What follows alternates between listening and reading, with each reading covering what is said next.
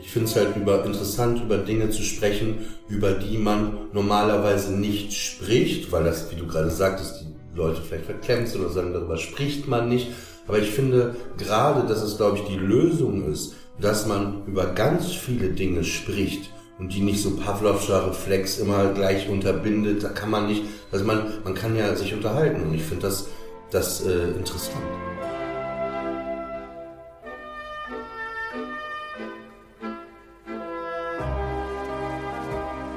Hallo, ich heiße Sie herzlich willkommen zu Augsteins Freitag, dem Podcast des Freitag am Freitag. Hier beschäftigen wir uns einmal in der Woche mit den Dingen, wie sie sind und wie sie sein sollten und mit den Menschen, die sie besser machen wollen.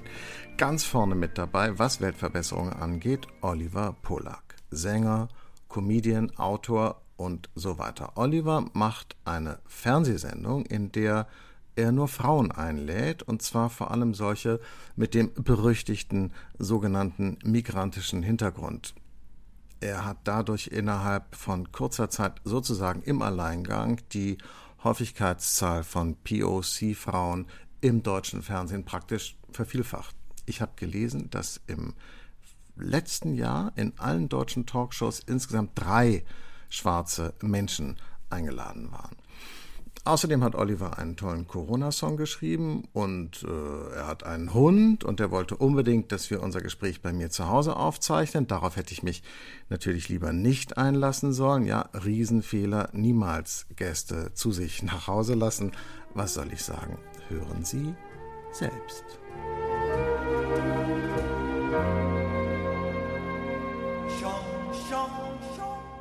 Oliver, schön, dass du da bist. Ich mag, wie du, ähm, gerade war, war dein Gesicht noch ganz entspannt und in dem Moment, wo du mich begrüßt, wo du wusstest, die Aufnahme startet, hast du so deine Augenbrauen so ganz ernst wie so ein richtiger Journalist äh, so zusammengezogen. Aber den spiele ich nur. Ich weiß, dass du den richtigen Journalisten nur spielst. Trotzdem schön, dass du da bist. So sympathisch.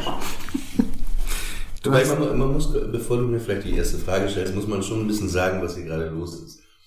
Ähm, wir haben, wir sitzen an ähm, einem sehr langen Tisch mit zwei Mikrofonen, also bestimmt drei Meter Abstand, äh, aber in deiner Wohnung, ne? Weil ich gesagt habe, ich mag dieses Zoom-Ding nicht, weil es ist irgendwie so.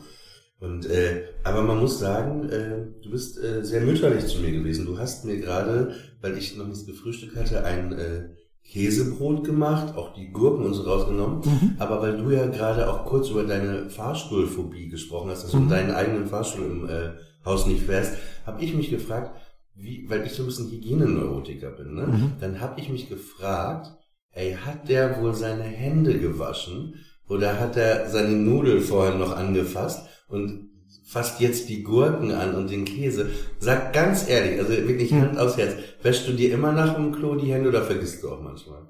Also ich habe äh, äh, mir die Hände nicht angewascht, äh, ich habe mir die Hände nicht gewaschen, bevor ich die Gurke, also ich meine die Gurken Das habe ich gesehen, aber die Frage ist, bevor du da, also und, nachdem und, du deine Gurke und, vorhin angefasst hast, ob du danach die Hände ganz ehrlich, sei jetzt wirklich ehrlich.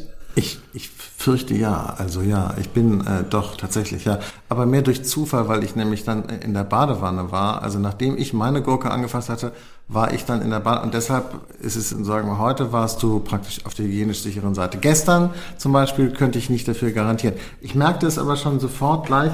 Äh, ich habe das auch in deiner Sendung äh, gesehen, äh, besser als Krieg, ähm, wo du sehr ausgiebig und auch mit großer Freude äh, äh, mit zwei jungen Frauen über das Kacken geredet hast und über Scheiße und so. Und ich habe ja irre Mühe, bei solchen Themen so zuzuhören und auch darüber zu sprechen, weil ich ja wahnsinnig verklemmt bin. Aber die hat das überhaupt keine Mühe gemacht und den beiden Frauen übrigens auch nicht. Man muss kurz vielleicht. Ist das vielleicht was, ein Generationenproblem? Nein, überhaupt nicht. Aber man muss vielleicht ähm, eine Sache erklären. Also in der Sendung Besser als Krieg ist es ja so, dass zwei Gäste da sind mhm. und es gibt ein, ein kleines Töpfchen mit Bällchen drin. In den Bällchen sind Themen. Ne? Und wie kann Krieg sein, Heimat, Vater, Mutter. Aber in diesem Fall war das Thema, kann auch Frühstück bei McDonalds sein, aber in diesem Fall war das Thema Toilette. Toilette.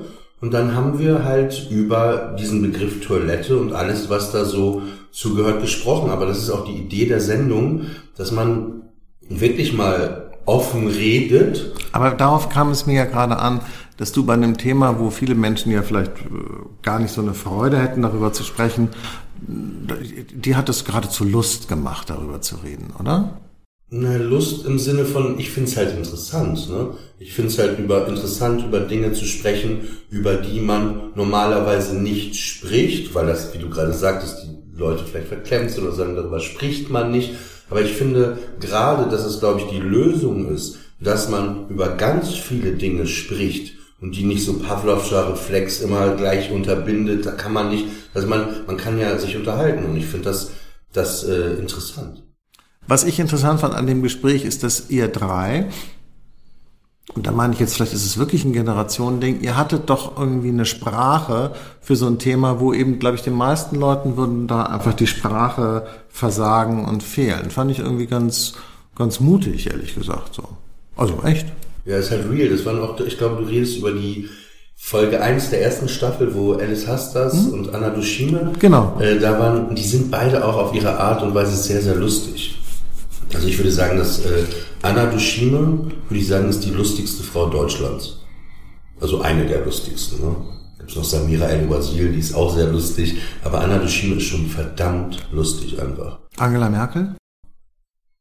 Ich glaube, ich kenne sie nicht persönlich, aber es gibt manchmal so Momente, wo sie noch so was ergänzt und ich finde, die hat schon so einen trockenen Humor manchmal, wenn sie noch so einen nachsetzt. Ich glaube, die wird auch total von vielen Leuten so auf so eine gewisse Art und Weise unterschätzt. Was ich äh, an ihr sehr gerne mag, ist auch jetzt in dieser ganzen Corona-Phase, abgesehen davon, ob äh, Dinge jetzt richtig oder falsch sind, ob man der Meinung ist, was ich sehr toll finde, ist oft, dass ihre Reden sehr menschlich sind und sehr empathisch und fast schon auch philosophische Aspekte manchmal drin sind, was Zwischenmenschlichkeit angeht. Und was ich auch bei ihr grundsätzlich auch fand, als sie die Entscheidung vor fünf Jahren getroffen hatte, dass äh, die Grenzen aufgemacht werden, das fand ich äh, moralisch einfach ein, Konsequenz, ein, ein konsequentes äh, Handeln aus der Geschichte Deutschlands, was oft nie so konsequent gemacht wurde.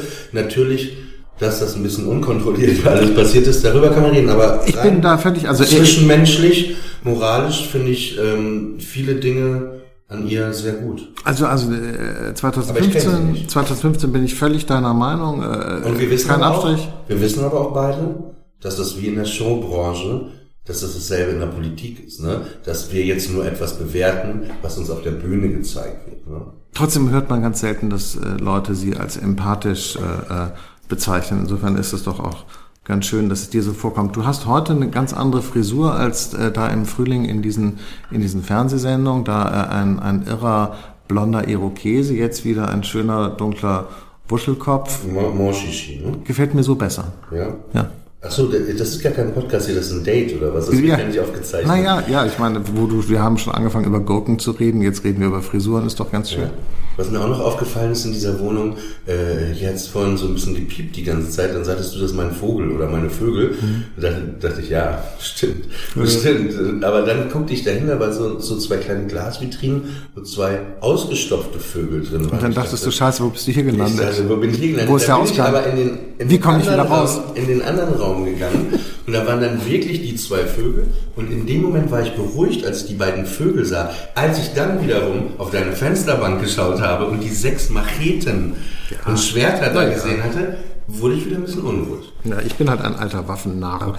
Bist du das? Nein. Sag mal. Äh, nur kurze Frage, ich weiß, es geht ja um mich, aber warum hast du diese Schwerter und Macheten hier? Weil ich, ähm, äh, wir müssen mal überlegen, ob wir das dann noch rausschneiden Nein, aus der Sendung. Nicht raus. Wir, wir schneiden, schneiden nichts raus. Wir schneiden gar nichts raus. Nee, das schneiden ah, wir nicht Nein, wir schneiden raus. das nicht raus. Weil ich, ähm, das wird aber irre peinlich jetzt. Nee, das ist nie. Entweder machen wir hier Real Talk Podcast geil, so wie eben bei Besser als Krieg, ja. oder gar nicht. Aha, okay. Also mich würde schon interessieren, wenn du mir gestattest, dass äh, ich erfahre, warum da dieses Schwert auch noch reden. Weil ich so chinesischen Schwertkampf mache. Wie lange schon? Oliver, du kannst mich doch mal einladen in deine Sendung und dann mal, kannst du du da so. alten Eisen, ne? Weil du, Ja. du denkst jetzt so, der Journalist stellt ja die Fragen, man stellt keine Gegenfragen, ne? Das ist die Regel, aber ich finde, die Regel gibt's gar nicht. Ja, aber ich habe am, am Anfang dieses Podcasts mit Rebecca Cassati, die du auch kennst, so eine Art Vorgespräch gemacht, um mir von ihr erklären zu lassen, wie man so Podcasts macht. Und sie hat gesagt, ähm, äh, und ich halte wirklich sehr viel von Rebecca, sie hat gesagt, äh, der Interviewer, der Journalist darf praktisch als Figur gar nicht auftauchen. Er muss komplett verschwinden und sich Wir lassen das auflösen. jetzt dann so drin, aber ab jetzt halte ich mich dann an die Regel. Nein, nein, nein. Ist, äh, du kannst dir die Frage trotzdem stellen. Äh, Antwort seit zehn Jahren.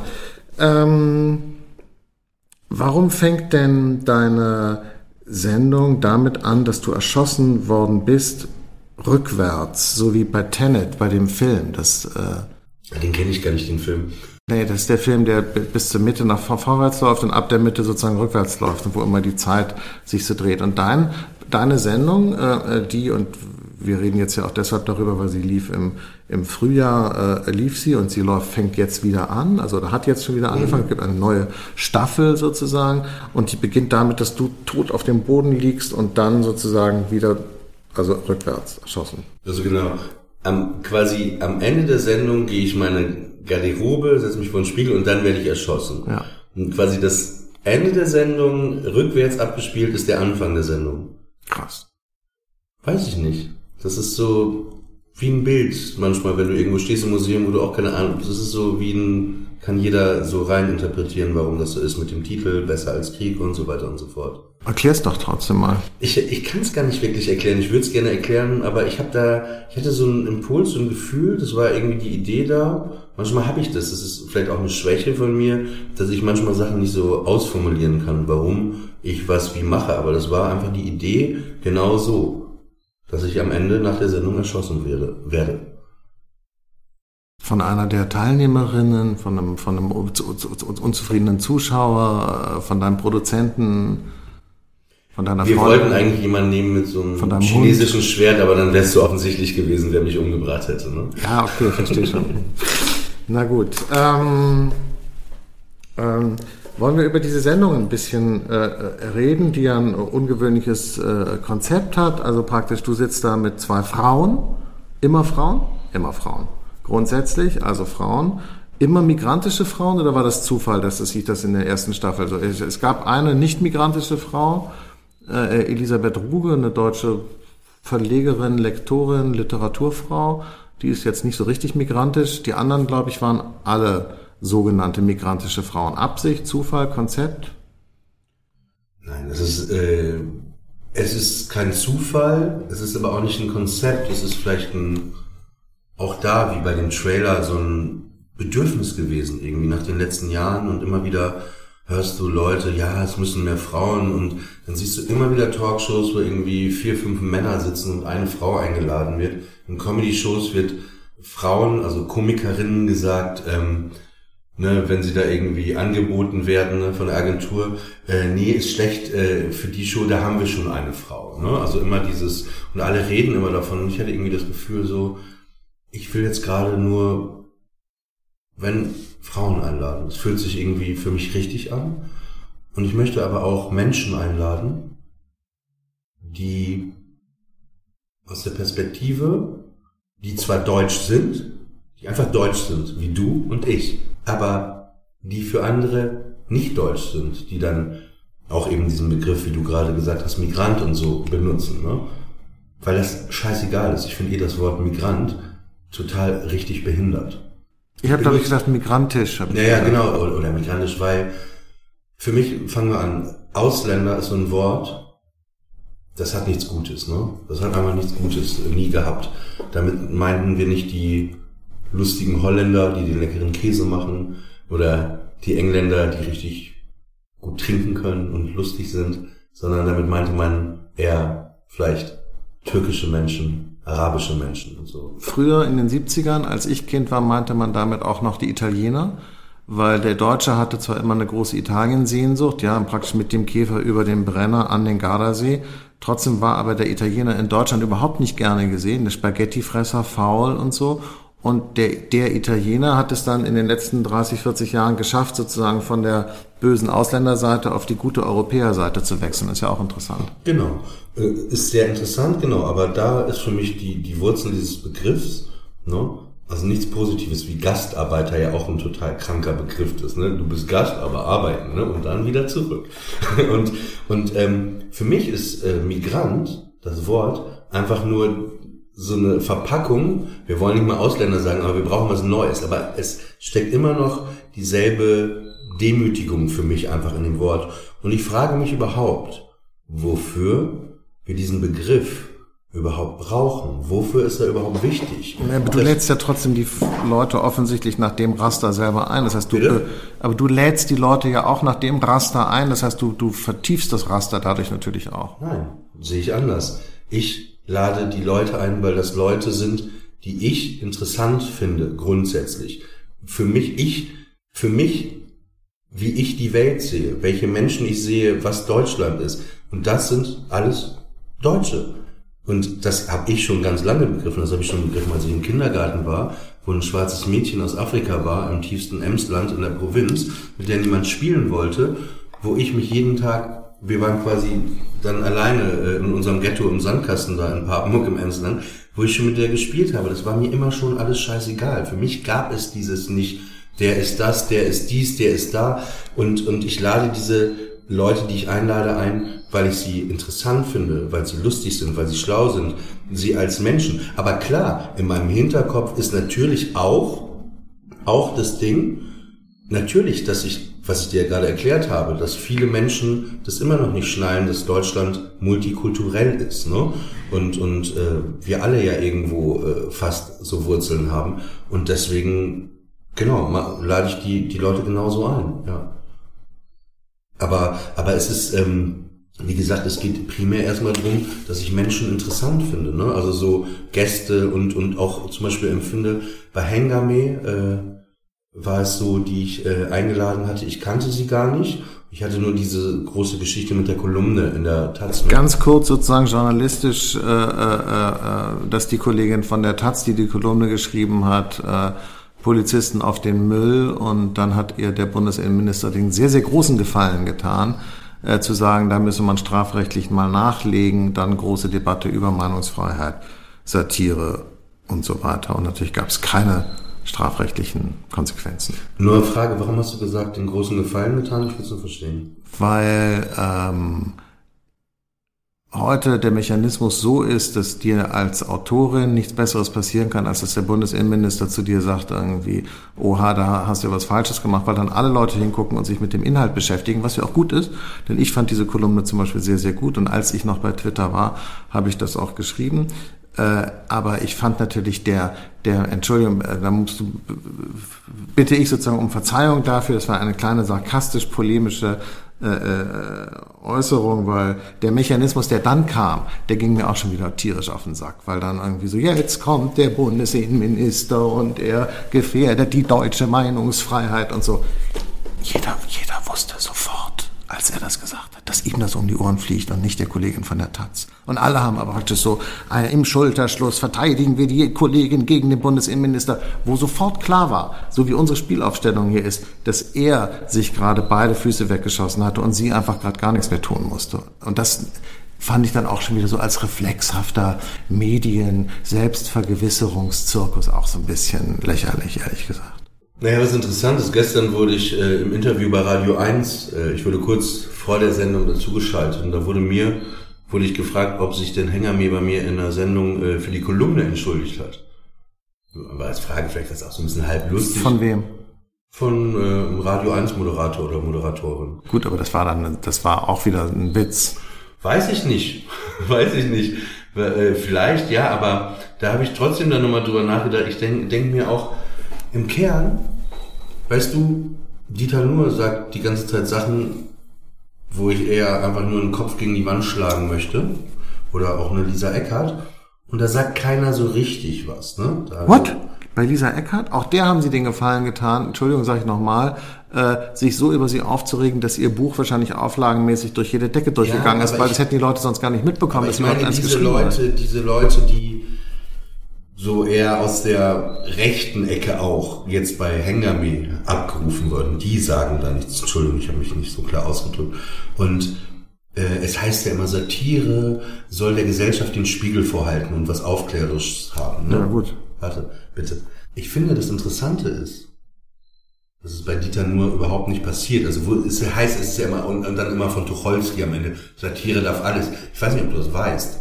Dieses, dieser Satz, Satire darf alles. Du weißt, wo, wo, woher der kommt oder weißt du es gar nicht? Sag es. Achso, äh, das ist, ähm, das ist von Tucholsky, aber das ist ein sehr langer Text von ihm. Ungefähr wie so die zehn Gebote, wo er sagt, hey, wenn du das machst, oder wenn du das machst. Also, und dann ist der letzte Satz aus einem riesigen Text, wenn du diese Punkte beachtest, dann darf Satire alles. Ne? Mhm. Und darauf beziehen sich alle aber immer quasi falsch. Und was ich bei ihr interessant fand, egal ob man den Text jetzt besonders gut oder lustig fand, aber am Ende hat der das gemacht, was alle immer sagen, was sie tun würden. Der Text war super. Nein, nein, aber er hat das, er hat das geschafft, was nur und Ich. Eckhart immer sagen, wir machen das, wir wollen jetzt spielen. Ihr macht einen Scheißdreck, da passiert nichts. Aber bei ihr war das nämlich so, dass sie da richtig ins Schwarze getroffen hat mit dem Text. Und da ist wirklich was passiert. Es war so wie Schlingensief mit Tötet Helmut Kohl. Das war genau auf dem gleichen Level. Deshalb, ich fand den Text richtig gut. Nicht, dass wir uns da falsch verstehen. Nee, was, es mir, was, mir, was mir auf die Nerven ging,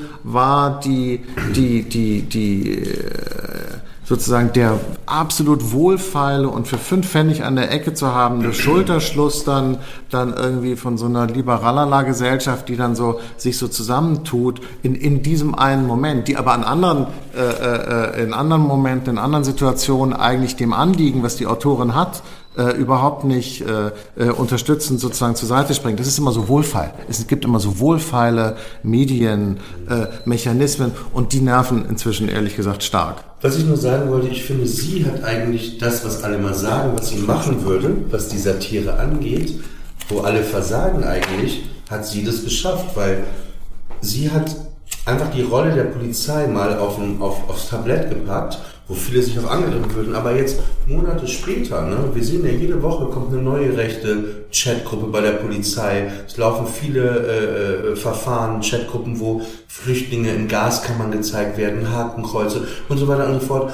Und ich verstehe, weißt du, Hengame ist ja in Deutschland aufgewachsen, ne? also sie ist deutsch. Klar. Sie ist deutsch. Aber was eben viele nicht verstehen, äh, und da hatte ich auch letztens ein Gespräch drüber, ähm, jemand, der auch so aussieht wie sie, oder wie auch in der ersten Staffel, jemand, der aussieht wie Anna Dushime, die auch deutsch ist, oder Alice Hassas, die auch deutsch sind, oder ich, der auch deutsch sind, die eben für, für den deutschen Polizisten aber nicht deutsch aussehen. Deswegen sollte der deutsche Polizist eigentlich ein bisschen mehr besser als Krieg schauen. Die werden einfach mal so angehalten, kontrolliert, viel mehr. Und das können nämlich viele Menschen eben gar nicht nachvollziehen. Ne? Und ich glaube, diese Nachricht ne, war auch in diesem Text einfach mit drin. Ne? Gut, und sie war jetzt bei dir in der neuen Genau, Staffel. sie war jetzt in der ersten Folge mit Joy Dinalani. Genau, die beiden waren da.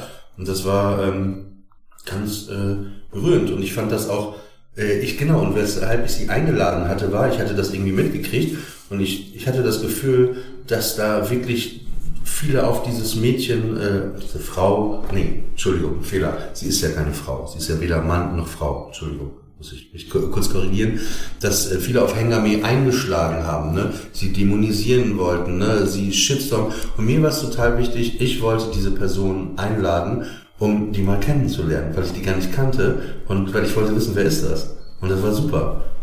Super sympathischer Mensch, auf jeden Fall. Und sehr lustig vor allen Dingen auch noch. Hm, Die hat so eine. Nicht sie. Hengame, Entschuldigung, ich korrigiere mich wieder. Äh, Du siehst, du siehst, wie schwer es ist, äh, aus den äh, eingefahrenen Denk- und Sprechgewohnheiten. Auf jeden Fall, aber man muss sich dann. Äh, Auch dir als, auch dir als alternder weißer Mann fällt es eben schwer. Ja, total. Ähm, was wollte ich denn gerade sagen? Hengame ist so für mich so eine moderne Version, eine deutsche Version von Bill Murray irgendwo auch ein bisschen. So hat sie, sie hat so die. Melancholie und so ein bisschen diese Traurigkeit von äh, Bill Murray, aber auch diesen sehr so selbst äh, ironischen äh, Humor. Ja. Aber Was ich an der Sendung interessant finde, äh, die Sendung wird auch genannt, wenn man äh, sie auf, aufruft, sozusagen im Internet, ein, ein Videopodcast. Wo ist der Unterschied zwischen einem Videopodcast und einer Talkshow? Ähm, ich glaube, der Unterschied ist, äh, eine Talkshow ist, also im klassischen Sinne, wenn wir von früher sprechen, richtig produziert, große Redaktion, viele Kameras, viel Vorbereitung, dies und das. Und äh, Podcast ist ja klar, ne, machen wir ja gerade auch, zwei Menschen unterhalten sich, ne, ohne dass jetzt zu viel geplant und vorher schon alles, ne, also es gibt welche, wo viel geplant ist, aber auch viel dieses, man unterhält sich und guckt, wohin es führt. Und Videopodcast ist einfach, man hat einen Podcast und man macht es ein bisschen unaufwendiger, dass man das mitfilmt. In unserem Fall war es einfach so, dass wir es dann doch sehr aufwendig gefilmt haben. Es ist ja ganz schön, das Studio und so, nicht einfach nur, wie wir hier sitzen, so an so einem langen Tisch, mit zwei Mikros, äh, sondern ähm, warum, warum sagst du das immer? Das stimmt gar nicht. Wir haben nur ein Mikro und wir sitzen uns direkt gegenüber und der Tisch ist gar nicht so lang. Ich finde das interessant. Sagst du das, um dem, den Zuhörern den Eindruck zu vermitteln, dass wir uns an die Corona-Regeln halten oder warum? Ja. Okay. Ich dachte, ich wollte okay. dir Ärger sparen, weil ich... Okay, liebe, liebes Publikum, es stimmt nicht. Wir haben nur ein Mikro, weil ich das andere leider vergessen habe. Fall ist nicht Jakob der Lügner, sondern Oliver, Oliver der ja. Lügner. Also Just saying, von wegen, äh, äh, wenn wir hier schon sitzen und die Wahrheit sagen, dann doch richtig. Entschuldigung. Nee, das ist vollkommen okay. Das muss auch auf jeden Fall drin bleiben. Gut, okay. Ähm, aber äh, Podcast und Talkshow, das finde ich deshalb interessant, weil ich, ähm, ich höre selber ganz wenig Podcasts. Warum? Weil ich das Ungerichtete an dem Gespräch als Zuhörer schrecklich finde. Aber es zeigt vielleicht, dass ich komme eben wirklich vielleicht noch aus einer anderen Kultur. Ich mag das ja eigentlich ganz gerne, wenn es einen Moderator gibt, der die Leute, also wenn, wenn, wenn die mal ihren Job machen, die, die, die Frauen meistens sind es ja, äh, die praktisch äh, die Leute beim Thema halten, die dafür sorgen, dass das Gespräch zusammen gehalten wird, dass es sozusagen so eine Form gibt, dass es um irgendwas geht, dass man auf irgendein äh, Ergebnis hinredet und so. Ja, also wenn das funktionieren würde jedenfalls, dann fände ich das sehr gut. Dieses Meandernde, sozusagen das Ausufernde, so von, von Podcasts oder so, ehrlich gesagt finde ich das anstrengend.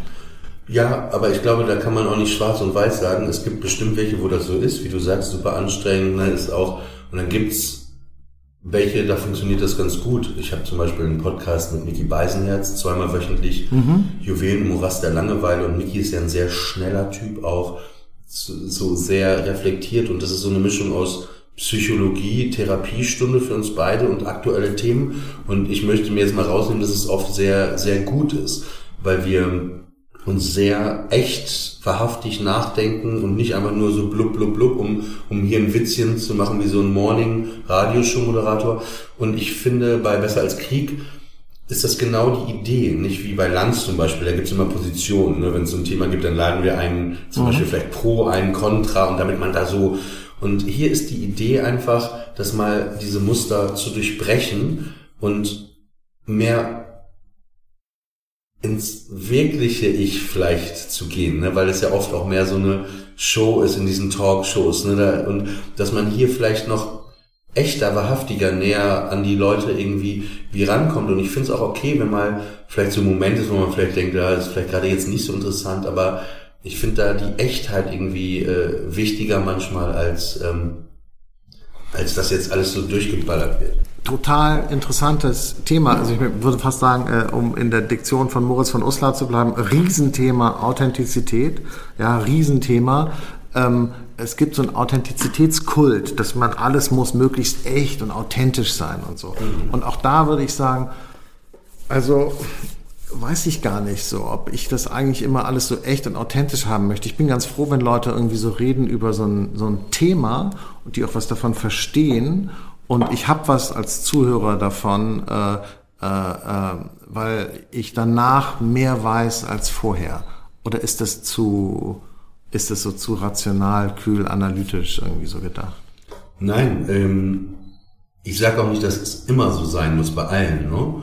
Bloß für mich war es so, Radio 1 sagte, wir wollen was machen und ich hatte jetzt keinen Bock, irgendwie das so zu machen wie immer und so. Und ich dachte. Oder machst du es, um Frauen kennenzulernen, was ja auch ein total legitimes Motiv wäre, zum Beispiel für so eine Sendung. Show. Ist es? Ja, es ist, es ist eigentlich eine Dating-Show. Ich habe das ein bisschen gedacht, als ich das gesehen habe, aber vielleicht. Nein? Nein. Nein. Nein, okay. Ähm, also die Taz zum Beispiel fand es toll. Die Taz hat, ich lese das mal vor, die hat geschrieben, da sitzen drei Menschen, zwei schwarze Journalistinnen und ein jüdischer Moderator und sprechen in einem öffentlich-rechtlichen Gesprächsformat über Dinge, die nichts damit zu tun haben, dass sie schwarz oder jüdisch sind. Da habe ich gedacht, ob wir noch im Jahr 1985 sind, dass man das so betonen muss, oder ob das nicht ein totales, also ist das nicht ein totales Armutszeugnis eigentlich, äh, äh, unserer Gegenwart, wenn man das noch so äh, betonen muss? Weiß nicht, ich fand den Satz auch, also ich fand das auch komisch, äh, äh als ich das, ich habe das auch einmal irgendwo gelesen. Ja, es, also es ist ja, aber vielleicht wollte der, ich weiß es nicht, der Journalist das halt auch nochmal erklären, also dass er selber das auch so sieht, wie, wie ich das Format gedacht habe, aber er wollte den Leuten das vielleicht nochmal erklären, ne? Also so, dass er gesagt hat, wie das um zu erklären, was da anders ist. Aber ja, fand den Satz jetzt auch nicht so, der sagte, toll. Aber ja. Und dass du aber einen Mann einlädst, ist ganz ausgeschlossen. Nee, überhaupt nicht. Nur im Moment ist das halt jetzt erstmal so. Also okay. erstmal fühlt sich das, äh, fühlt sich das einfach so richtig an, gerade wie es ist. Aber bei Hengame ist es jetzt ja zum Beispiel auch so. Das, das ist ein erster Schritt in Richtung. Vielleicht, ja, aber da war es ja so, da habe ich jetzt auch nicht gesagt, so, hm, nee, dann, dann nicht, sondern wenn jemand, äh, möchtest du gerne kommen, oder was? Ich, ich würde gerne kommen, ja. Ich weiß noch nicht, ob ich das kann, aber. Wobei du, finde ich, bist auch äh, nicht so der Mann-Mann, also so wie man ihn immer so, so, du bist ein sehr, auch total, du bist für mich so auch einer der, äh, femininsten Männer, die ich kenne. Ja? ja das nehme ich als großes Kompliment. Das ja, ist, auch, ist auch nicht, äh, ja. nicht äh, das ist auch nicht. Ich habe mit Männern immer ein Problem gehabt. Ich habe mit Mann-Männern immer ein ganz, ganz großes Problem gehabt. Ich fand die immer super unangenehm, schon früher. Jetzt sind wir wieder bei Riesenthema Authentizität. Auch früher so im Sportunterricht und so war Horror. Also so, weißt du, so Männer, Männer. Ich hatte Männer, mich hat das immer zu älteren Männern, also jetzt so bei dir habe ich das zum Beispiel, ne? Bei dir fühle ich mich nicht jetzt ähm, liebesmäßig sexuell hingezogen, aber ich fühle mich zu dir hingezogen, weil ich, ich hatte, äh, mein Vater ist vor fünf Jahren gestorben, der war sehr, sehr alt, ne? Der war, äh, der hat mich mit 50 bekommen. Ich wollte ne? gerade sagen, der war aber hoffentlich älter als ich. Er war älter, aber was ich sagen will, der war aber ein ganz liebenswerter Mann und so, aber er war eher ein bisschen wie mein Opa für mich so. Ne? Das heißt, ich hatte im klassischen Sinne nicht so eine äh, Vaterfigur. Und dadurch habe ich dann immer so ältere Freunde, also als ich 14 war, habe ich dann so mit 28-jährigen Typen so abgehangen, mich mit denen unterhalten und so. Ich fühlte mich immer so irgendwie da ähm, hingezogen. Wie alt bist du? 44. Aber ich bin 53, da bin ich jetzt nicht so viel älter als du. Also. Ja, aber du bist für mich trotzdem ein älterer Mann. Für mich nicht, dass du jetzt so alt, aber du bist völlig okay, so, Oliver, kein, kein Problem. Macht, Machtverhältnissen oder äh, Respekt, äh, Alter zu tun. Du bist ja einfach älter. Das ist ja, ist ja. Lässt sich nicht leugnen. Ja. Ja, ist richtig. Riesenthema älter werden. Aber mit den Männern bei dir, ne? Ja. Ähm, warum war das bei dir so, dass du Männer nicht so mochtest? Weil ich immer das Gefühl hatte, dass so äh, äh, an diesen Begriff Mann äh, so bestimmte Ansprüche so gestellt wurden, jedenfalls in der Zeit, in der ich groß geworden bin, mit denen ich mich nicht so richtig identifizieren konnte. Das fand ich alles immer wahnsinnig anstrengend. Und dein Vater, ne? Ja, der war, war. War der, war der so ein Mann-Mann? Naja, ich bin ja ohne ihn aufgewachsen sozusagen. Also ich meine, ich bin ja quasi Scheidungskind und so, da war ja gar kein Mann. Ich komme ja aus so einem klassischen rein Frauenhaushalt, Mutter, Schwester. Also bei mir waren ja eh nur Frauen, da war ja gar kein, ich war ja, der einzige Mann. Vielleicht war das ja so ja. die Wut äh, äh, auf deinen Vater, dass der nicht da war. Bestimmt. Dass du dadurch auch gesagt hast, ich will keine Männer haben. Ja, und es fehlt dann das männliche Vorbild. Also das kennt man ja ganz oft praktisch bei so, äh, weil das Schicksal teile ich ja nun auch mit sehr, sehr vielen anderen äh, Menschen, praktisch abwesender Vater, man wird erzogen von Frauen äh, so und dann hat man praktisch so Mühe mit der eigenen männlichen Identität. Das ist ja ein ganz altes äh, Thema, was natürlich immer wieder immer wieder neu und lustig ist. Aber, aber bei mir ging es vor allen Dingen mehr so um die Frage so, so Sport zum Beispiel. Schrecklich. Ich fand Sport immer schrecklich. Ich finde das Wort Sport heute noch furchtbar. Ja? Leute, die so sportlich sind und, oder so, äh, Männer müssen so muskulös sein und ja, wobei ich habe schon gemerkt, so in Phasen in meinem Leben, wo es mir vielleicht nicht so gut ging und ich war auch immer so ein Antisporttyp. Ich war auch immer der Letzte bei Tip Top. Ne? Kennst du noch, wenn ausgewählt wurde in der Schule zwei so gegeneinander gelaufen sind, dann wenn Teams gebildet wurden, tipptopp, dann sind das zwei aufeinander zugelaufen und dann, wer unten mit dem der hat angefangen, sich ein Team zu bilden und dann haben doch zwei. Ich, ich bin immer als Letzter gewählt genau, war. bei mir auch so. Ja. Ich war immer einer der Letzten, weil ich aber äh, auch super so unsportlich war. Ich war gar nicht äh, äh, so, ich bin jetzt ein bisschen dicker, das war ich gar nicht als Kind. Ne? Aber ich war einfach, ich, ich war voll Musik, Zirkus, alles, mhm. aber Sport hat mich nie interessiert. Aber ich habe schon verstanden jetzt im Alter, äh, was Sport für ein Ausgleich sein kann manchmal. Für die, für die Seele, für die Psyche. Klar. Und dieses, äh, du hast ja auch erzählt gerade am Anfang, dass du diesen Schwertkampf machst. Ja. Und ich glaube, ich habe irgendwann später das erst verstanden, aber ich bin da voll bei dir immer dieses einfach Pump up the Jam und so, I don't know. Und weißt du, was ich glaube, was ich total interessant finde, habe ich nämlich darüber habe ich gestern äh, mit jemandem geredet, weil mein Sohn ist ja 16 und habe mit jemandem geredet, dessen Sohn auch 16 ist und wir haben festgestellt, dass wahrscheinlich in dieser Generation lauter Männer Männer heranwachsen viel, viel mehr, als das früher vielleicht der Fall war. So Typen, bei denen ganz nach außen demonstrierte so Virilität wieder total wichtig wird. Finde ich ganz, ganz spannend. Und die, die wollen alle immer ins, ins Sportstudio, die haben so eine, äh, wie die sich kleiden und geben, sowas, sowas düster, männlich, aggressives, so, während wir früher hatten fast immer so lange Haare, ja, und, und so Zopf mit so, und so, und waren irgendwie immer eher auf so, so, so, so romantisch, e, emo-mäßig und so. Und heute die Typen alle wieder so voll auf so, so He-Man. Aber ich meine so jüngere Leute, also, wie gesagt, weißt du, so zwischen so 15 und 18. Und wenn ich hier so rumgehe in den Straßen und so, gerade jetzt nochmal äh, Stichwort hier so migrantische Bevölkerung, da ist ja sozusagen das Männerideal ganz eindeutig so äh, starker Typ praktisch, kurze Haare, gestutzter Bart und so. Findest du nicht? Ja, ich weiß, was du sagst, aber ich nehme das gar nicht so wahr. Ich hätte jetzt eher vom Gefühl her gesagt, dass sich das in eine andere Richtung entwickelt. Das ist das, was man teilweise sieht, ist schon richtig, aber ich glaube, wenn man mehr auf das hört, wie die sind oder sich fühlen, die Menschen oder Männer, würde ich eher sagen, dass es anders ist, so vom Gefühl her. Aber ich habe da, wie gesagt, das ist auch sehr vage, ne, da jetzt irgendwie so eine These aufzustellen. Aber mein Gefühl ist es nicht so. Echt? Wenn du so Jungs siehst, praktisch, so, so, so, so Jugendliche, kommt dir nicht so vor? Also ich habe. Vielleicht guckst du nicht also so wenn, hin, weil du keine Kinder ich, in dem wenn Alter hast. Wenn ich drei so Hipster aus dem äh, Starbucks gehen äh, sehe, denke ich auch, ja, den nächsten Weltkrieg verlieren wir auch wieder. Also da denke ich nicht, äh, ja, die sind hier gut gebaut. Also ich, ich hoffe, ich hoffe, dass wir den nächsten Weltkrieg wieder verlieren. Jedenfalls. Aber du hast ja Schwerter im Notfall zu Hause. Ja, ne? genau, genau, so chinesische Holzschwerter. Ja. Das nützt dann vielleicht nicht. Sag mal, in deiner Kette, die du trägst, ne, da, ja. ich sehe, du hast so eine goldene Kette. Ist da ein Anhänger dran? Ja. Was ist da für ein Anhänger dran? Ein Anker? Ja. Warum? Ja, habe ich geschenkt bekommen. Von wem? Von meiner Freundin. Und hat der eine Bedeutung, der Anker, oder? Nee, ist einfach schön, oder?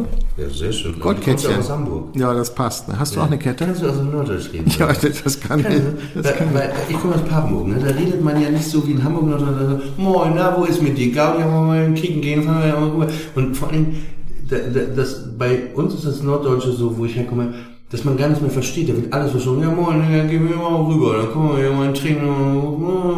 Aber nur irgendwelche Geräusche irgendwann werden dann noch gemacht. Aber im Hamburger ist es schon sehr, schon, da versteht man die Worte noch, ne? Ja, ich glaube, Hamburgisch ist vor allen Dingen eine Frage so der Melodie. So ja, dieser bisschen. Anfang gerade, wie du den Satz eingeleitet Ja, das kann man machen, so, ne? Ja, aber ich, kann, ich, ich könnte auch noch ein bisschen anders, wenn das jetzt hier, wenn es sein müsste, könnte ich auch noch Ey, anders. lustigste Situation, Norddeutschland. Ich war vorletztes Wochenende, äh, bin ich nach Norderney gefahren, weil da war noch nicht Beherbergungsverbot. Das Wort kannst du so ohne weiteres aussprechen. Das geht dir flüssig von den. Beherbergungsverbot, Beherbergungsverbot, Beherbergungsverbot, Beherbergungsverbot, Beherbergungsverbot, Beherbergungsverbot. Da erkennt man den Bühnenprofi, weil ich habe nämlich, ich habe da nicht immer so Beerbungsverbot, so Beherbergungsverbot. Ja, ja, ich, das ist aber falscher. Versprecher, Beerbungsverbot bei dir. Das ja. hängt ja viel dran Ah, bei dir, muss man sagen. Ne? Aha, okay. Da- da- Norderney, du warst gerade auf Norderney. Und dann ähm, mit meinem Freund Heiko Zwirner. Und ähm, wir waren dann, äh, sind dann mit dem Auto auf die Fähre gefahren und äh, dann waren wir ganz unten, äh, haben da so, äh, weil ich bin da früher als Kind immer hingefahren, oder nein? Und dann waren wir ganz unten da, ich weiß nicht, wie das heißt, unter, unter Deck, da gibt's so ein Restaurant, da haben wir ein Bier getrunken und eine Bockwurst gegessen. Was ja eigentlich sehr, sehr geil ist. Total, total. Einfach da rausgucken, das fährt los. Und dann dachten wir, gehen wir mal kurz noch auf Deck ganz oben, ne, hin, ne, über die Autos ganz oben. Waren auch alle so mit Maske und so, war, fand ich richtig cool irgendwie, ne, dass alle so, also ich fand das nicht cool, das eine, aber dass alle sich so dran gehalten haben, siehst du, das ist der Deutsche mir, das wahrnimmt. Aber dann gab es so die deutscheste, lustigste Situation. Dann ging dieses, die machen doch so Ansagen, wenn man wieder zu den Autos geht und die sind richtig laut, ne? Dann geht so, eine, so ein Gong, ding, ding, ding. Achtung, eine Durchsage. äh, die zwei Herrschaften, äh, das waren wir nicht gemeint, aber die zwei Herrschaften, die äh, vor etwa zehn Minuten einen Cappuccino unten unter Deck getrunken haben, haben vergessen, den zu bezahlen. Es wäre nett, wenn die beiden Herrschaften nochmal unter Deck gehen könnten und den Cappuccino bezahlen könnten, ne? Und es war nur so lustig, weil du merktest so, wie alle sich dann so umguckten. Wer hat den Cappuccino? Wer war's? Aber ich fand das so lustig, wo du denkst, ey, scheiße, da hat zwei Cappuccino passiert. Ne? War, war wirklich wahrscheinlich ein Missverständnis einfach, ne? Kann ja, kann ja mal. Aber es war so lustig, so, so norddeutsch halt. Ja. Aber die haben, die Norddeutschen haben immer einen lustigen Spruch auf den Lippen. Zum Beispiel, ich war dann im äh, Rossmann auf Norderney und dann ähm, hatte ich meine Sachen auf dieses Band gestellt. Und hinter mir war so ein Ehepaar, die hatten so ein Schleichtier gekauft. So kennst du diese Hm, na Tiere, klar, ne? klar. Hm, hm, so, ein- so ein kleines Tier, das war ein Elch, ein relativ großer Elch.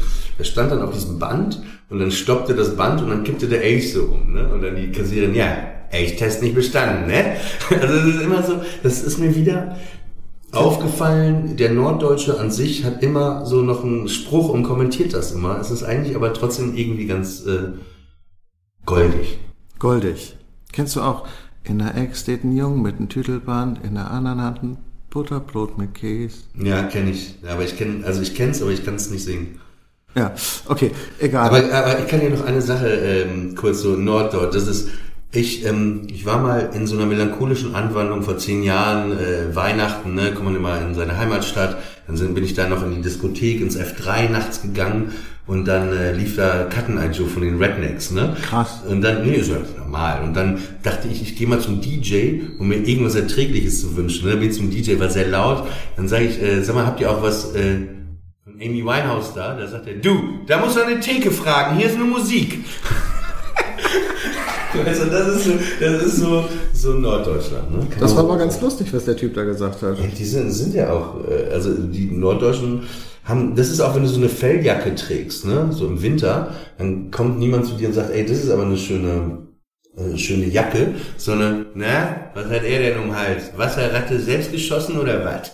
weißt du, das ist so, aber ich mag das, irgendwie das vermisse ich manchmal. Wobei in Berlin hatte ich zwei sehr emotionale Momente in den letzten Tagen.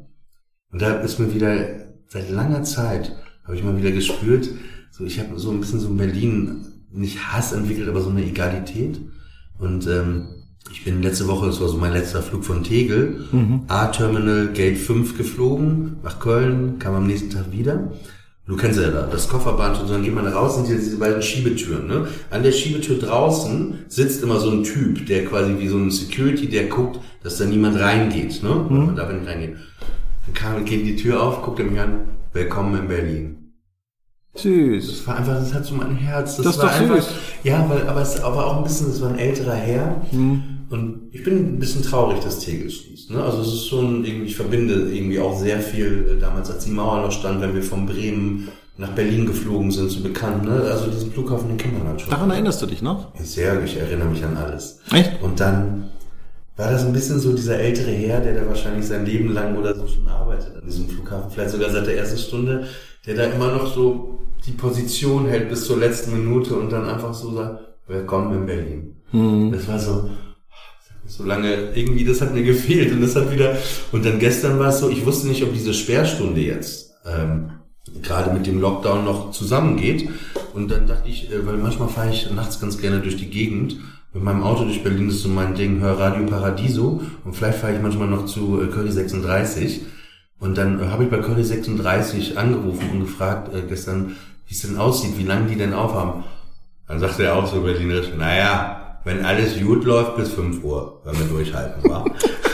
Und da sagte ich auch, ja, das, äh, das ist dann doch das, was man vielleicht an Berlin so liebt. Du hast ja einen Hund, den hast du auch heute mitgebracht. Der, der, wo liegt der hier eigentlich? Ich kann ihn gerade nicht sehen.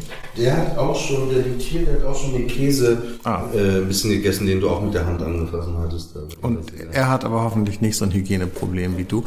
Ähm, ähm, das ist aber nicht der Hund, der in deinem Musikvideo aufgetaucht ist. Wahnsinn, diese Überleitung, die ich jetzt gemacht habe zum mhm. neuen Thema. Ähm, was bedeutet dir dein Hund? Das ist vielleicht nicht sehr erwachsen, aber der bedeutet mir schon sehr, sehr viel und vielleicht alles, weil, weil er ja, würde ich sagen, in meinem Leben bisher, also ich habe ihn, der ist aus meiner Ex-Beziehung, ich habe ihn jetzt alleine seit vier Jahren und ich verbringe einfach so viel Zeit mit dem wie mit niemandem, ne?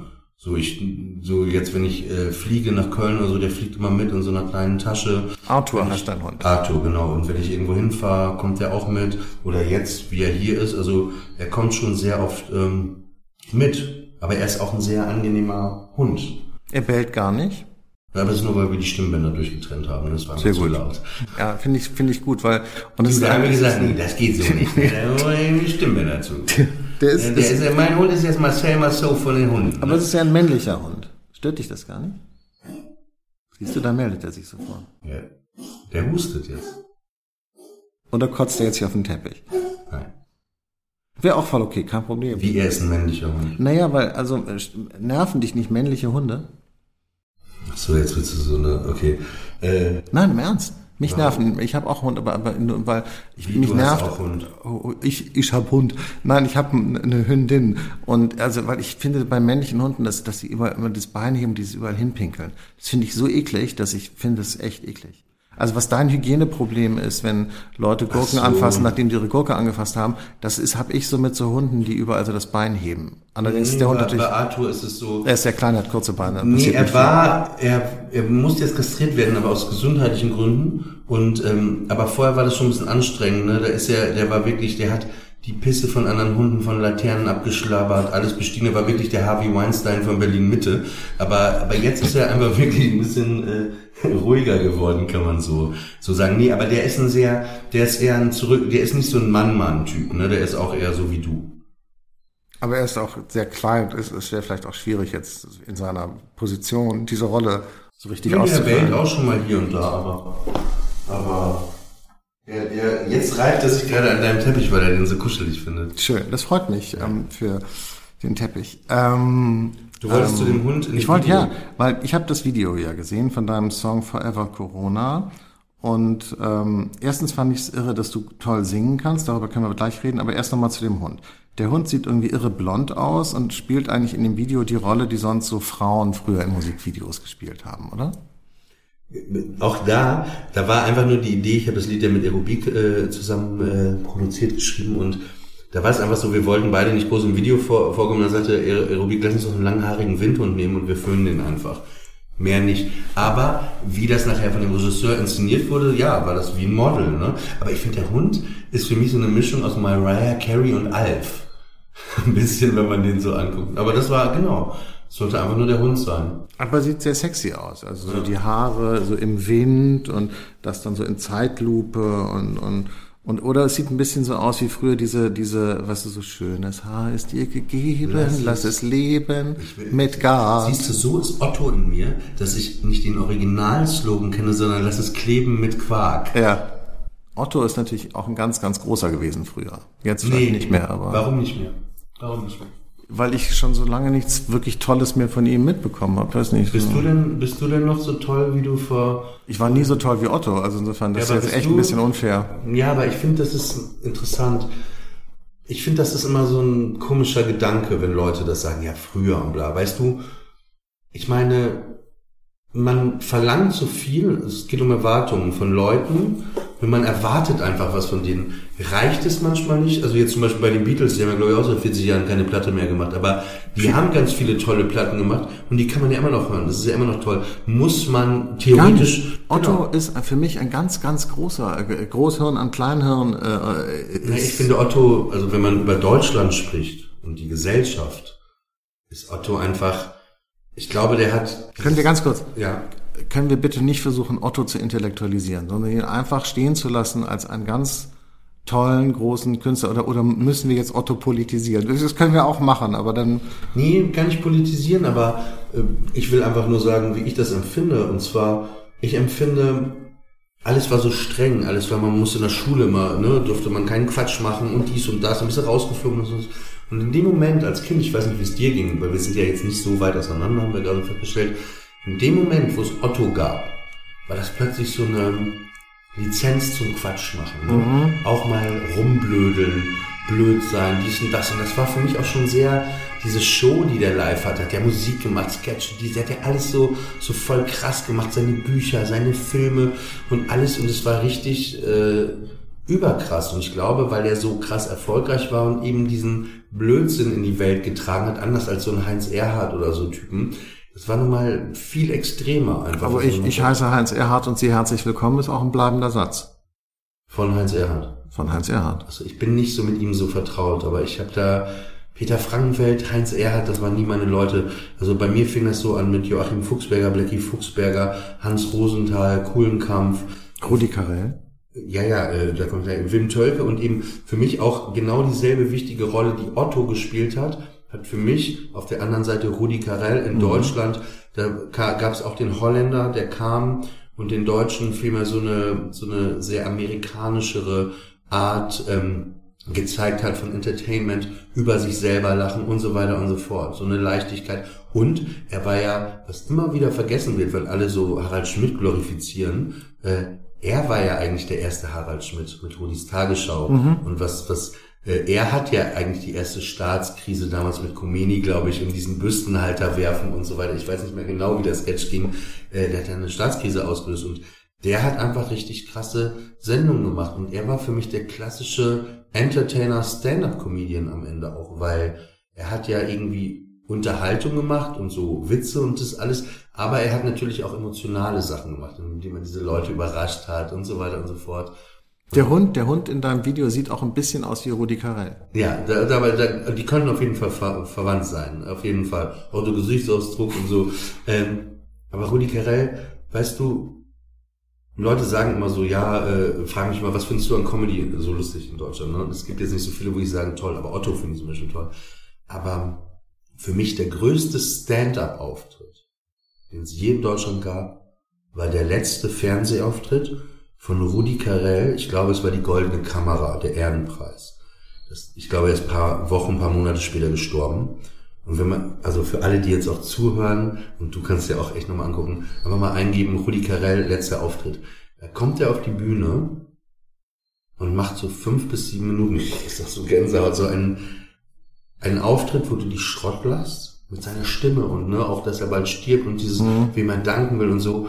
Und, und äh, auch dann sagte, in Berlin wurde ich immer freundlich behandelt, wenn man mir sagte, ne, äh, hey, kann ich einen Stuhl haben? Da kam ein Stuhl. Kann ich mir einen Stuhl haben? Wirft jemand einfach so einen Stuhl auf die Bühne. So der, so. Und der Auftritt war aber so, dass du dich Schrott gelacht hast und gleichzeitig geheult hast. Mhm. Ne? Und da dachte ich nur immer so, ja, also krasser Typ, einfach überkrass, ne? Also der Typ war einfach äh, für mich, äh, ja. Man hat sich auch wohlgefühlt als Kind, ne, wenn er da war. Das mich auch sehr berührt hat, aber ich bin manchmal echt so ein Emo-Typ. Ne? Hast du beim laufenden Band auch immer versucht, äh, äh, auch mit äh, äh, dir das zu merken und so? Nein, am laufenden Band war ich noch zu jung. Ich bin bei der verflixten Sieben eingestiegen. Ah, okay, verstehe. Wo ich auch gar nicht mehr weiß, wie das Konzept war. Was mich am meisten berührt hat, das war so, oh, das war, ähm, als er die letzte Sendung von der Rudi Carell Show gemacht hat. Mhm. Da hat er immer Leute überrascht, ne? Und dann äh, war klar, dass die Sendung nicht mehr weitergeht. Und dann äh, war die Sendung vorbei, dann ging er so im Studio vor so einem Vorhang und dann sagte er, ja, die Show ist jetzt vorbei und äh, ja, immer, irgendwann geht immer was zu Ende und äh, möchte zum Schluss noch ein Lied singen. Also bitte auch googeln, das ist letzte äh, äh, äh, Rudi Carell Show. Äh, und dann setzt er sich, ich möchte ein Lied singen äh, ähm, für meinen größten Fan. Und dann hat er halt so ähm, für seine Mutter so ein Lied gesungen am Ende, ne? Mhm.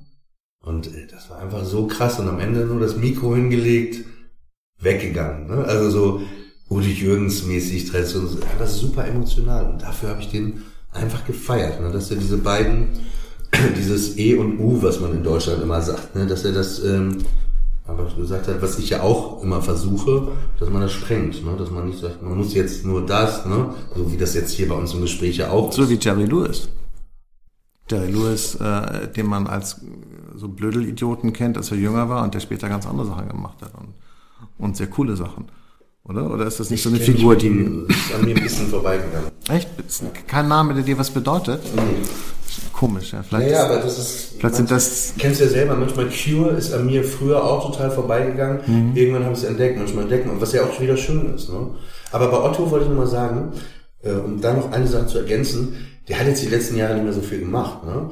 Und dann hat er immer Hänsel und Gretel, aber immer, immer wieder in neuen Versionen mhm. gemacht, ne? was ich dann auch irgendwie geil fand. Aber ich finde trotzdem jetzt während dem letzten Lockdown, also dem ersten, ähm, hat er ja jeden Tag so ein kleines Video von zu Hause gemacht, ein, zwei Minuten. Ne? Ich mhm. habe jeden Tag geguckt, ich finde das einfach so lustig. Okay, pass auf. Äh, äh, wir waren gerade bei dem Hund und wir waren bei dem Song. Ich hatte gerade gesagt, du kannst erstaunlich gut singen. Hast du es gelernt? Uh -uh. Ich habe immer früher als äh, Jugendlicher in äh, Punkbands, Indie-Bands gespielt wo niemand so richtig singen wollte, ne, findest nicht immer so schnell einen Sänger oder jemand. Dann habe ich da so ein bisschen hinterm Schlagzeug gemacht, das funktioniert nicht so richtig. Und ich singe so für mich halt einfach irgendwie gerne und ähm, irgendwie ähm, ja hat sich das jetzt so ergeben, weil ich mit Aerobik für eine Show, die erst im nächsten Jahr kommt, ähm, bei einem Streamingdienst, habe ich äh, mit ihm äh, etwas komponiert und ähm, genau, und in dem Zuge von diesen Kompositionen äh, habe ich angefangen, als ich mit dem Hund rumlief, wieder angefangen zu singen und so. Und dann habe ich mir ein paar Skizzen gemacht im Handy und so. Und ähm, genau. Und dann war es irgendwie, dann hatte ich das Aerobik so ein bisschen diese, diesen äh, Chorus vorgesungen, ne, äh, Forever Corona, Corona, Forever. Und der sagte, ey, das ist doch jetzt totaler Blödsinn, sowas aufzunehmen, das interessiert doch ein paar Monate niemand mehr. Ich so, ja, darum geht's ja, ich finde es auch gut irgendwie. Und irgendwie haben wir es dann doch nochmal, und dann ist das ja sehr, sehr viel 80er Jahre, das Lied. Ne? Also ich glaube, alle so, ob so der, der, der Basslauf erinnert sehr an äh, Queen Another One Bites the Dust, so ein Hauch Michael Jackson, bisschen Ghostbusters und dann dieser wirklich äh, Ohrwurm. Und dann hat sich das irgendwie so ergeben, und äh, aber meine Stimme fühle ich irgendwie, das hört sich jetzt schlimm an, aber fühle ich immer mehr, seitdem ich seit zwei Jahren noch Podcasts mache, ne? dass man mehr spricht und sich selber dann hört und irgendwie sich, ne, du kennst es ja über das Mikro den Kopfhörer. Und du hast ja eine sehr schöne Stimme. Danke. Finde ich, echt. Also weil du so eine, so eine tiefe, weiche Stimme hast, das, man hört ja gerne zu. Und eben, du kannst auch sehr gut singen, von war, war ich erstaunt. Äh, äh, ich habe dann auch gelesen, Musikkritik, da war ich irre froh, dass ich keine Musikkritiken schreiben muss. Der Bass pumpt, der Hall halt, der Synthesizer faucht und die Geigen singen das ewige Lied der traurigen Hoffnung. Schöner Satz, das den hätte Thes ich. Ullmann geschrieben. Das hat T.S. Ullmann geschrieben, hätte ich so nie schreiben können. Ja, aber T.S. kann ja auch... Ähm was ich bei Tees auch mag, ist, er kann sehr emotional schreiben über die Dinge, ne? Ja. Da steht auch Melodie von Queen One Bites the Ja, habe ich auch schon. Ich habe das, wie du dich vorbereitet Ich habe das nicht. Du guckst jetzt auf meinen Zettel. Sorry. Ich, ich habe das auch, als ich das gehört habe, auch selber ähm, gemerkt, dass es Queen ist. Ist okay. das musikalische Vorbilder? Hast du? Also mit Queen ist es so ja, was heißt Vorbilder? Also Udo Jürgens bedeutet mir unheimlich viel. Ähm, du warst auch bei der letzten Tournee auch dabei. Ich war äh, bei einem der letzten Konzerte in Leipzig. Mhm. Da ähm, war ich auch noch mit ihm danach. Da habe ich ihn noch das letzte Mal getroffen. Also wir kannten uns, waren danach noch. Äh, Dein Leuchtturm steht jetzt anderswo und nicht mehr hier bei mir. Ja, Liebe ohne Leiden. Warum lachst du? Weil ich Udo Jürgens ich finde, dass, also die, in, in Deutschland gibt es ja nicht so viele richtig gute Sänger, die so richtige, so, so Frank Sinatra-Qualitäten haben, also eigentlich fast gar keine. Aber Und er war echt ein ganz, ganz toller Sänger und so. Und die Texte sind immer manchmal so lustig, spießig deutsch, 70er Jahre ähm, vermieft, dass es einfach echt schon wieder komisch ist. Also ja, der Kontrast gibt, ist so ja, komisch. Es gibt aber so wie tausend Jahre sind ein Tag, heißt es so das Lied ja. aus dieser Serie? Es war mal ein Mensch. Tausend Jahre. Ja, das waren verdammt gute Tag. Texte, wenn man die heute nochmal hört. Es gab manchmal dieses kitschige, aber weißt du, Liebe ohne Leiden ist ja das Lied für seine Tochter, ne? für Jenny. Ne? Mhm. Ne? Da kommt diese Zeile, die du gerade und ich finde, es ist trotzdem ein sehr schöne, schöner Nein. Gedanke, ne? Also ja. so, weil du sagst, so, so lustig, ich fand's so klar, irgendwie manchmal, aber der hat einfach auch so viel gemacht, ja, aber die Texte hat er ja, also er hat zwar immer gesagt, worüber und wie, was das Gefühl des Lieds sein soll, aber er hat ja immer Texte. Ne? Michael Kunze hat ja sehr viel mhm. hörbiger, also er hat ja immer wieder, ähm, aber ich weiß gar nicht, ob du das weißt, ähm, er hat ein Lied geschrieben, was Sammy Davis Jr. die letzten fünf Jahre ja immer ähm, gesungen hat. Und zwar äh, hatte er ein Lied geschrieben, das, ähm, das hat er für Alexandra geschrieben, hieß das Illusionen, das Lied. Das hat Alexandra, diese deutsche Sängerin, gesungen. Und er hatte selber einen anderen Text, das hieß dann, gäbe es nur noch dieses Lied für mich. Ne? Das ging, gäbe es nur noch dieses, nee, gäbe es nur noch die, nee, ich krieg's gar nicht hin, nicht richtig. Ich kann es ja auf Englisch richtig hinkriegen. Er hatte dieses Lied auf jeden Fall. Und dann hat er das Frank Sinatra geschickt. Ne, weil er wollte nicht für Frank Sinatra sch äh, schreiben. Und dann ist die Geschichte wohl so, Frank Sinatra war ja sehr gut mit äh, Sammy Davis Jr. befreundet, dass irgendwann äh, Sammy Davis Jr. zu Frank Sinatra kam und sagte, ja, ich brauche noch Lied so für meine, irgendwie so eine Endnummer, ne, für meine Shows mal, ja. Und irgendwie sagte Sinatra, hat dann eine Schublade aufgemacht, sagte, ist so ein Österreicher, der mir so ein Lied geschickt hat. Ne? Das könnte wohl was sein, ne? Dann war das das Lied von äh, Sammy Davis Jr., kann ich auch jedem empfehlen, der gerade zuhört. If I Never Sing Another Song von Udo Jürgens das Lied und das ist so If I never sing another song na, na, na, na, na. Es ist so ein emotionales cool. Lied. Also, es ist wirklich, also Udo Jürgens eh, ne? Also wir können jetzt ja nicht so tief da einsteigen, aber der war immer Chansonnier und kein Schlagersänger. Mhm. Er hat eine Zeit lang dieses Schlagerding bedient, weil das hier halt gefragt war, aber er hat es auch immer besser gemacht, ne? Von den Texten her. Da ist ja viel griechischer Wein, sind wir wieder bei unserem Anfangsthema. Da geht es um die griechischen Gastarbeiter, ja, die sich hier fremd fühlten, unwohl fühlten, mhm. ne, in den Kneipen waren und, und traurig getrunken haben und an ihre Familien eigentlich gedacht haben, bei denen sie gerne äh, sein wollten. Ne? So wie ich war noch niemals in New York, wo es geht um die Sehnsucht doch mal aus diesem Leben auszubrechen, ja. was anderes zu machen, aber am Ende dann doch wieder das, in die das, Wohnung zu gehen. Das Treppenhaus riecht nach Bonawachs und Spießigkeit. Ja. Ja, das mhm. sind einfach, ja, das ist Michael Kunze, ne? Das ist der Text, ja. Einfach, äh, deswegen Udi Jürgens auf jeden Fall ganz vorne, aber für mich ähm, Motorcycle, das ist so eine Prog-Rock-Band, äh, gibt seit 30 Jahren aus Norwegen, Trondheim, das ist so... Die kenne ich gar nicht. Ja, aber die sind sehr bekannt äh, und das ist eine sehr, sehr, dass du die nicht kennst, ist ja äh, sehr, ne, hat ja keine Bedeutung. Nein, ich sag nur, ich kenne sie nicht. Nee, auch sehr empfehlenswert. Motorcycle aus Norwegen und das hat, glaube ich, diese Band hat so mein Leben gerettet, könnte man so sagen, weil, weil ich doch vieles oft ähm, sehr extrem finde, vielleicht unerträglich, dies, das und äh, ich finde, es gibt ja immer weniger Rockmusik, so richtige Rockmusik. Und ich finde, es geht eben nichts über die Stärke und die Gewalt von Rockmusik live. Ne? Und das war immer so, diese Band spielt halt zweieinhalb bis drei Stunden jedes Konzert. Jeder Abend ist auch anders. Ne? Wenn du die heute in Hamburg siehst und dann am nächsten Tag in Berlin anguckst, spielen die vielleicht acht Lieder, die sie am Abend vorher nicht gespielt haben. Ne? Also wie so ein Fußballspiel. Jeden Abend anders. Und äh, ich stehe auch immer ganz vorne und lass mich da einfach durchpusten. Und das ist so einfach besser als jede Form von Therapie oder Massage.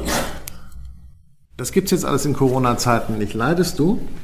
Ja, also was heißt leiden, ist jetzt übertrieben. Aber was ich am meisten vermisse, ist äh, wirklich Konzerte.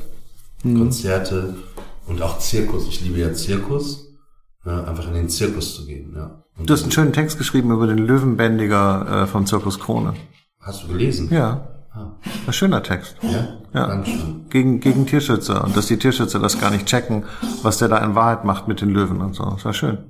Ja, einfach mal eine andere Perspektive auch mal zeigen, ne, die oft gar nicht gezeigt wird, ähm, weil ich den seit Jahren beobachtet habe. Der hat halt die größte Raubtier, äh, Nummer der Welt, 27 äh, Weiße Löwen und Tiger, Martin Lacey Jr. Und ich habe die Nummer immer gesehen und es war ganz bewegend und auch Videos, ich folge dem überall auf Instagram, wenn man das so sieht. Ähm, das ist Arthur, der gerade hustet. Und, das ist ähm, gut, dass du das nochmal dazu sagst. Das ist nicht einer von uns beiden, der hier gerade abnibbelt. Ja. Äh, nee, und ich wollte einfach mal, ich habe dann vier Tage auch wirklich mit ihm verbracht. Von morgens bis abends wollte ich das einfach mal verstehen. Einfach mal dahin gehen. Also Zirkus fehlt, äh, äh, Zirkus und Konzerte, Konzerte ja. fehlen. Ich finde, ja. Und mhm. überhaupt natürlich Kultur ist ja ein großes Thema in den letzten Wochen, ne? Also so die, die Branche. Und ähm, ich finde, das ist ganz wichtig für die Gesellschaft. Stell dir mal vor, wir hätten jetzt keine Musik und wir hätten jetzt kein Netflix und so weiter und so fort. Aber diese Verbindung können viele gerade gar nicht so aufbauen, ne?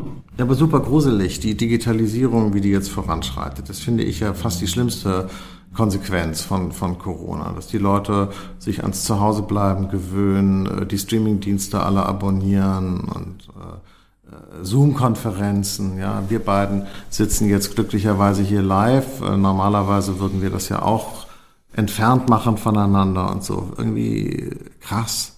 Auch was ich auch irre finde, ist ähm, äh, aber man muss dazu sagen, wir sitzen ja auch vier Meter auseinander mit zwei Mikrofonen. Ne? Ja, ja, klar, natürlich, um, um, die, um, um, um das Konstrukt nochmal wieder äh, aufrechtzuerhalten. Äh, wie heißt das? So, so, sozialer Abstand oder wie heißt die soziale Desozialisierung? Was machen wir jetzt alle? Social Distancing. Social Distancing irgendwie. Das ist so ein Begriff, der nun echt schräg ist weil in dem Begriff ist ja ganz viel drin. Ich weiß gar nicht, ob den Leuten, ob ich alle Leute. schon seitdem ich auf der Welt bin. Ja, Social Distancing heißt sowieso, das heißt ja auch noch ganz was anderes. Das heißt ja eigentlich auch die Segregierung der Schichten, ja, äh, meinetwegen auch der, der Volksgruppen, also soziale Distanzierung. Das ist ja das Schlimmste, was es gibt. Und alle haben dieses Wort sofort aufgegriffen und fügen sich doch da relativ äh, klaglos, äh, bis auf äh, 20.000 Covidioten, zu denen man ja auch nicht zählen möchte, in dieses äh, Social Distancing Muster ein, was mir echt Angst macht. Weil das einfach so, das ist so, als hätten sich die Leute in Silicon Valley das ausgedacht. Klammer auf, das ist keine Verschwörungstheorie, Klammer zu. Ich verstehe schon, was du meinst. Und also bei mir ist es auch so, also ich, ähm, ich lebe alleine mit meinem Hund und ich umarme meine Freunde nicht, ich berühre nicht und gibt's auch nicht so viele Berührungen und so und ähm, ich spüre aber auch, wie das natürlich fehlt und wie das, wie das auch so eine, das Digitale fortführt, ne? Also dieses kalte, abgestumpfte irgendwo, ne? Und, und, dass man dann das da auch weiter drin sucht, aber das da eigentlich nie drin finden wird, ne? Machst du noch ein neues Lied?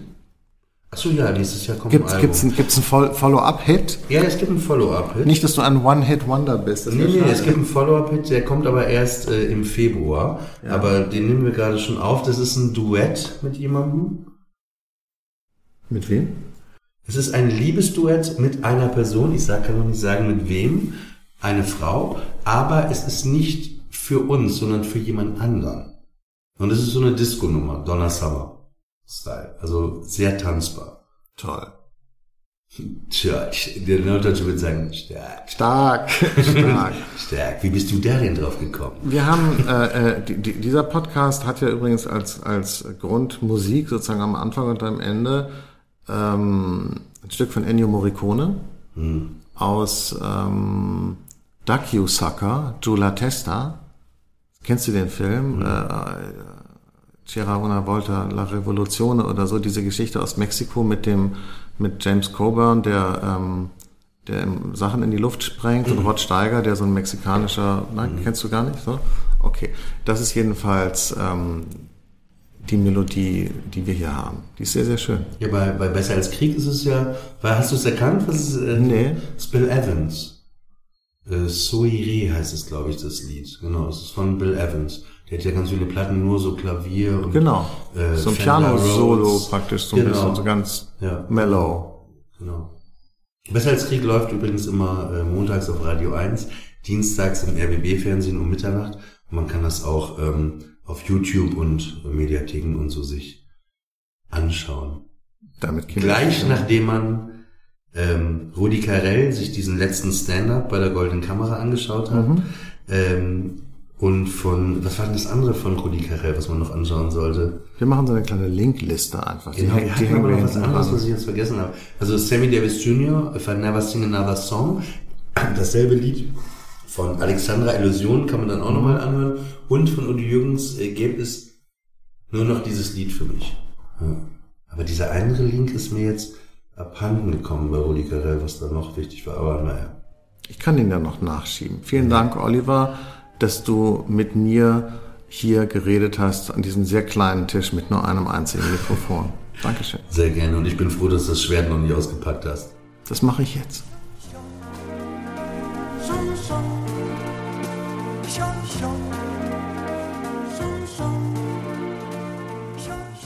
Das war das Gespräch mit Oliver Pollack. Ich musste ihm versprechen, dass wir nicht schneiden. Das haben wir auch nicht getan. Also alle Peinlichkeitsgrenzen sicher niedergerissen. Äh, ich freue mich trotzdem auf die neue Staffel von Olivers Sendung und ich wünsche ihm und allen anderen Künstlern, dass der Corona-Wahnsinn bald vorüber ist und er und sie alle endlich wieder auf der Bühne auftreten können Kunst ist lebenswichtig. Das war Augsteins Freitag, der Podcast des Freitag am Freitag. Sie können uns bei Apple, Spotify und anderen Podcatchern hören und natürlich auf freitag.de.